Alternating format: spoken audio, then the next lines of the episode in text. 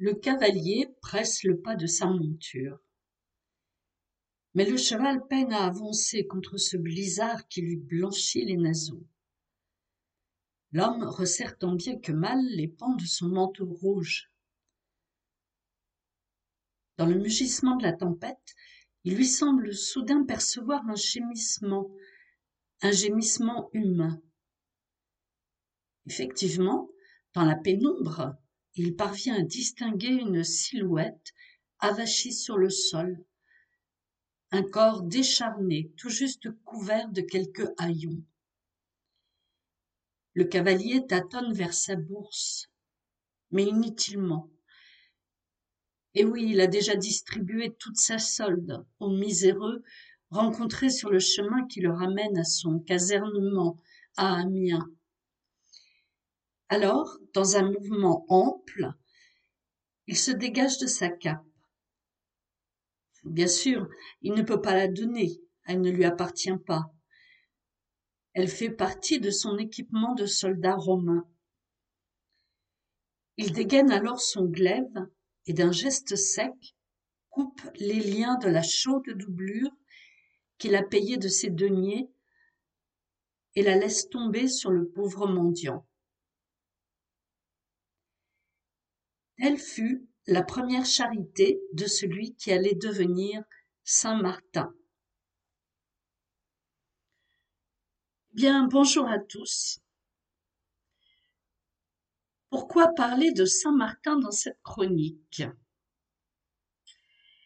D'abord parce que nous sommes en novembre, mois où l'on fête Martin, même s'il a disparu des calendriers à cause d'un autre 11 novembre.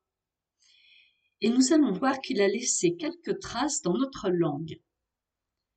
À commencer par son nom, qui a donné le patronyme français le plus répandu.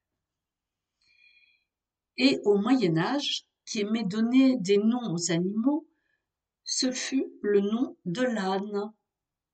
On comprend donc pourquoi il y a plus d'un âne qui s'appelle Martin. Mais revenons à notre saint pour rappeler brièvement qui il fut. Martin est né vers 316 à Savaria dans la province de Pannonie, la Hongrie d'aujourd'hui.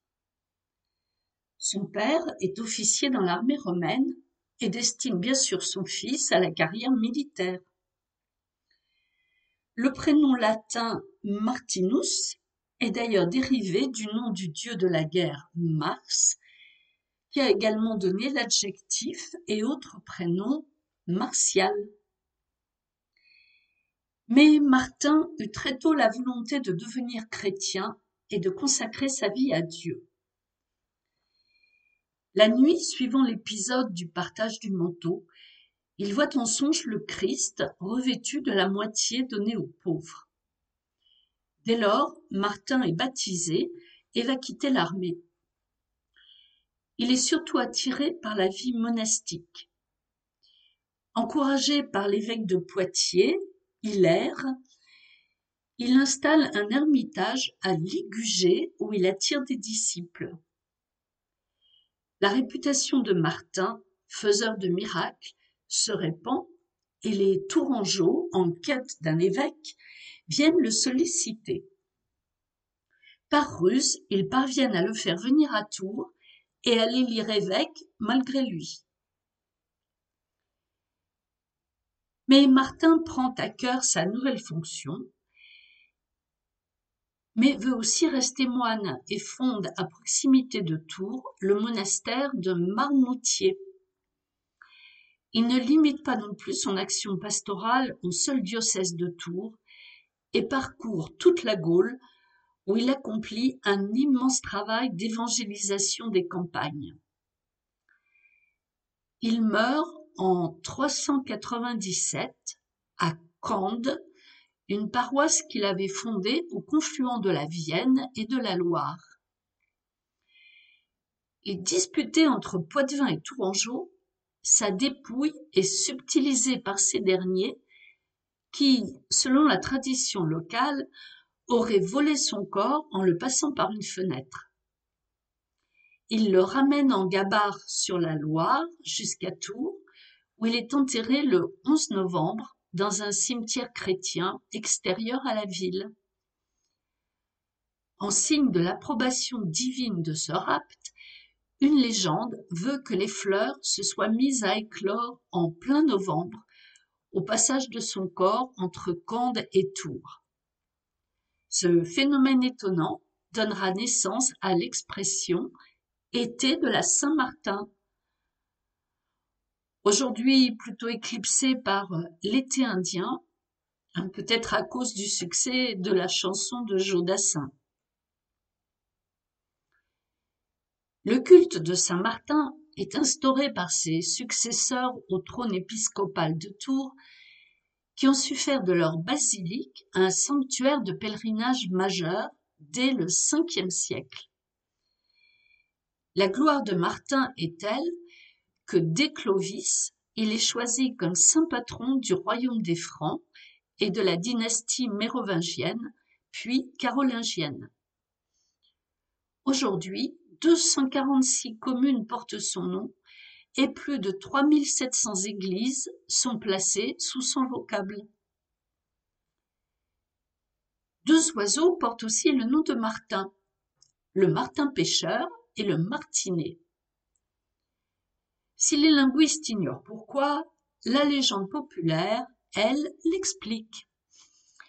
Un jour, voyant des oiseaux pêcheurs se disputer des poissons, Martin explique à ses disciples que les démons se disputent de la même manière les âmes des chrétiens. Et les oiseaux prirent ainsi le nom de l'évêque. Ce sont les Martins pêcheurs.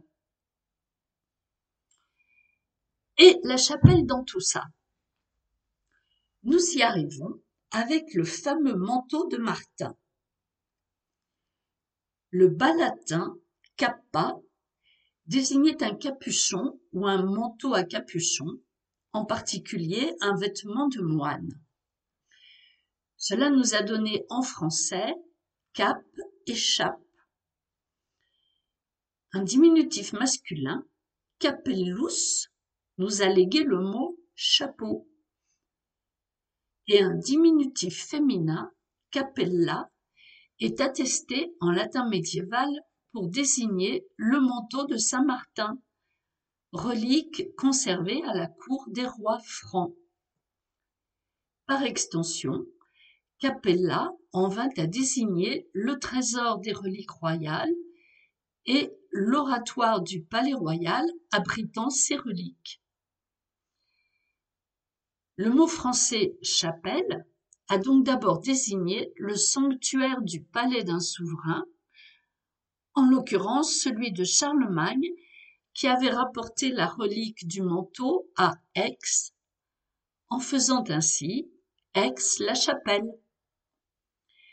De là, le mot s'appliquera ensuite à un oratoire rattaché à un domaine privé ou à une église non pourvue des pleins droits paroissiaux. Nous avons évoqué les Mérovingiens et les Carolingiens, alors n'oublions pas les Capétiens, nommés ainsi à partir du surnom d'Hugues Capet. Ce surnom est sans doute une référence au porteur de la chape abbatiale, issue eh bien, de la capa ou cape de Saint-Martin. Hugues était en effet abbé laïque de nombreuses abbayes, notamment de la collégiale Saint-Martin de Tours, d'où le surnom peut-être ironique de Capatus, c'est-à-dire chapé, ou encore bien pourvu en abbaye. Et là-dessus, je vous dis à bientôt.